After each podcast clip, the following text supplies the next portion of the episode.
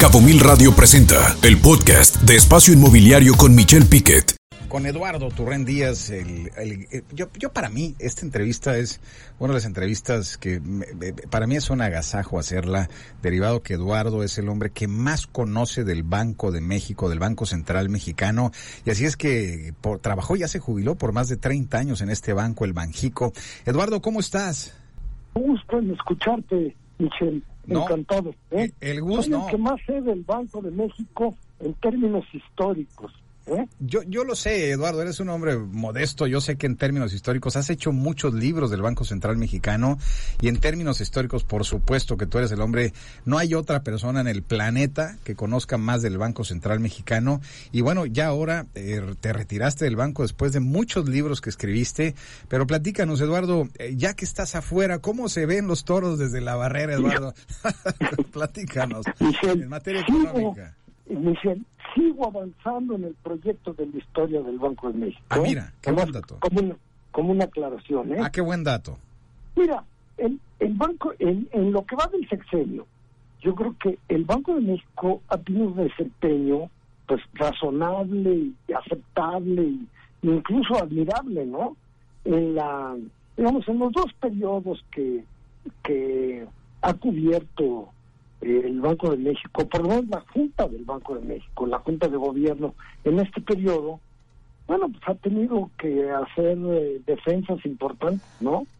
En la época de- del anterior gobernador de Díaz León, pues se tuvo el embate ahí, las presiones para que discrecionalmente bajara las tasas de interés, para que ampliara discrecionalmente también el remanente de operación, para arrebatarle reservas internacionales, para liquidar deuda externa, para lo mismo arrebatarle el tramo ampliado de BEX de la línea de crédito del sobre del Fondo Monetario Internacional. Yo creo que la defensa fue muy exitosa, ¿no? Claro. Aunque en este periodo ha habido algunas designaciones en la Junta de Gobierno un poco, mm, digamos, discutibles, el desempeño de la Junta de Gobierno del Banco de México ha sido favorable, ha sido aceptable, ¿no? Actualmente, ¿no? Es Parece- decir, ya en el periodo de, de la gobernadora Victoria Rodríguez, ¿no? Bueno, pues ha habido una defensa, yo creo que tácita, pero muy, muy, muy firme de la autonomía del Banco Central, ¿no? Y tú has, tú escrito, Eduardo, tú has escrito muchos libros de la autonomía del Banco Central, inclusive hace veintitantos años. ¿sí? sobre todo, escribí un tratado completo sobre la historia de la autonomía en el caso del Banco de México, ¿no? Este, ¿Ves, ves algún atentado actualmente contra el banco, Eduardo? Yo creo que no, ¿verdad? hubo- ¿Tú cómo lo ves? Atentado no, pero ha habido presiones, ¿no? Hubo, hubo presiones, ¿no? Hubo presiones a principios del sexenio, hubo presiones para que el banco, digamos, discrecionalmente bajara las tasas de interés, para quitarle un tramo de las reservas internacionales que son parte de su activo para pagar deuda externa. Yo creo que la defensa fue exitosa, ¿no? Claro, ahora, la, la tasa de referencia mexicana está en sus niveles más altos para poder controlar la inflación, como bien lo sabemos, el mandato Bueno, del Banco Central. ¿Qué, qué, cómo ves esta tasa de referencia? ¿Vamos bien en ese pues, rumbo? Digo, como esa nunca. tasa de referencia, mira, el mundo en general, la- o más bien la economía mundial, incluyendo la mexicana, está en una fase inflacionaria, ¿no? Entonces, la política monetaria de todos los bancos centrales tiene que ser en esta situación innecesariamente restrictiva, ¿no? No puede ser de otra manera, ¿no? Y esa tasa de interés más alta pues refleja ese hecho, ¿no? El hecho de que, de que la política económica, la política monetaria del Banco de México, pues en un contexto inflacionario, pues tiene que ser restrictiva. Y diste en la clave, diste en la clave, Eduardo, la inflación está desbordada. La meta del Banco Central es Bueno. 3 más menos 1 y muchos años tuvo así el banco, ahorita está desbordada. Ah, no, no, mira, querido Michel, no, no, no creo que esté desbordada, ¿no? Pero la inflación está bastante más alta de lo que es la meta del Banco de México, ¿no? No, porque digamos desbordada. 3 a 1, Eduardo.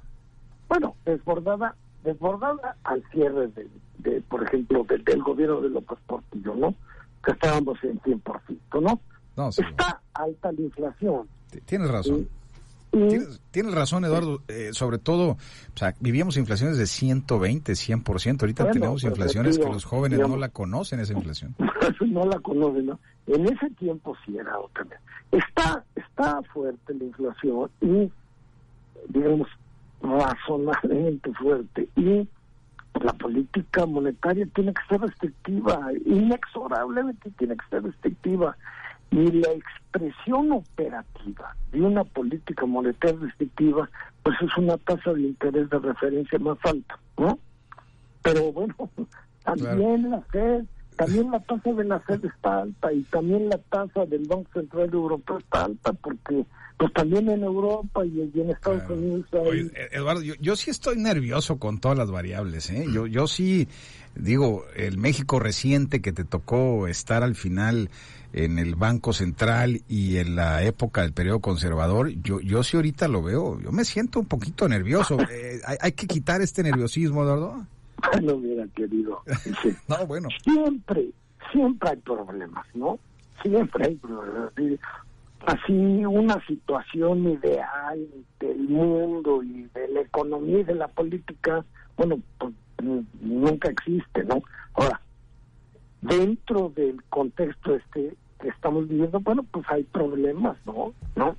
Los, los, los dos grandes problemas económicos de la economía mexicana, pues es la inflación y es este pues, el estancamiento del crecimiento, ¿no? Que bueno, pues la economía está muy estancada, ¿no? No, y el PIB, aunque ya tenemos otro PIB, eh, Eduardo, que yo creo que no te tocó, que es el PIB de la felicidad, pero bueno, eh, aquí está conmigo Fletcher Whitton, que te quiere preguntar, eh, también conductor aquí del programa, Eduardo. Ah, bueno, encantado, encantado, ¿no?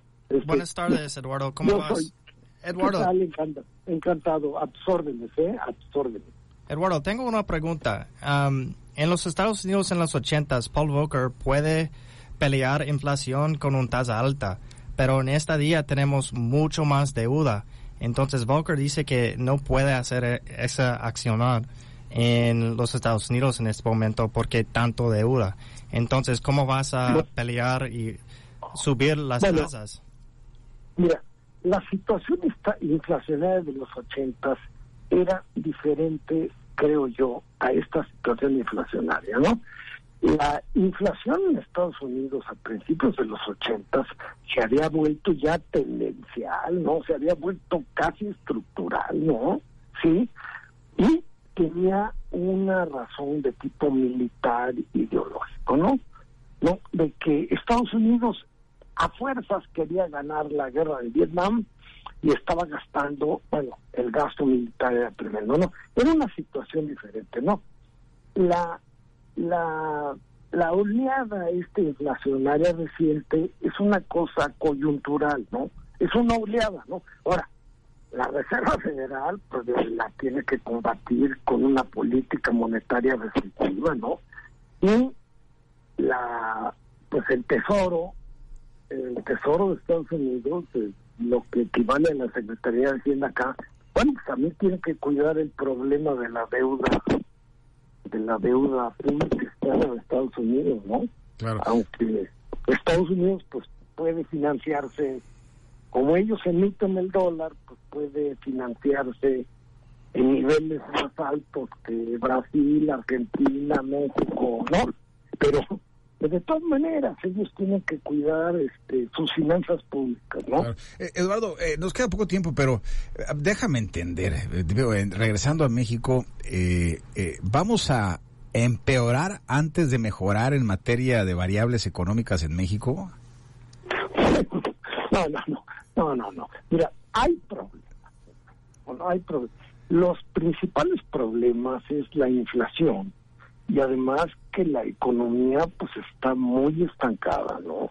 Está muy estancada, pero digamos no de los últimos seis meses, ¿no?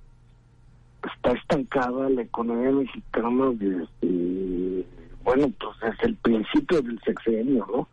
La, los niveles de inversión son ya tendencialmente muy bajos, ¿no? Casi Entonces, mire, esto espero espero que no se malentienda esto que yo voy a decir, ¿no?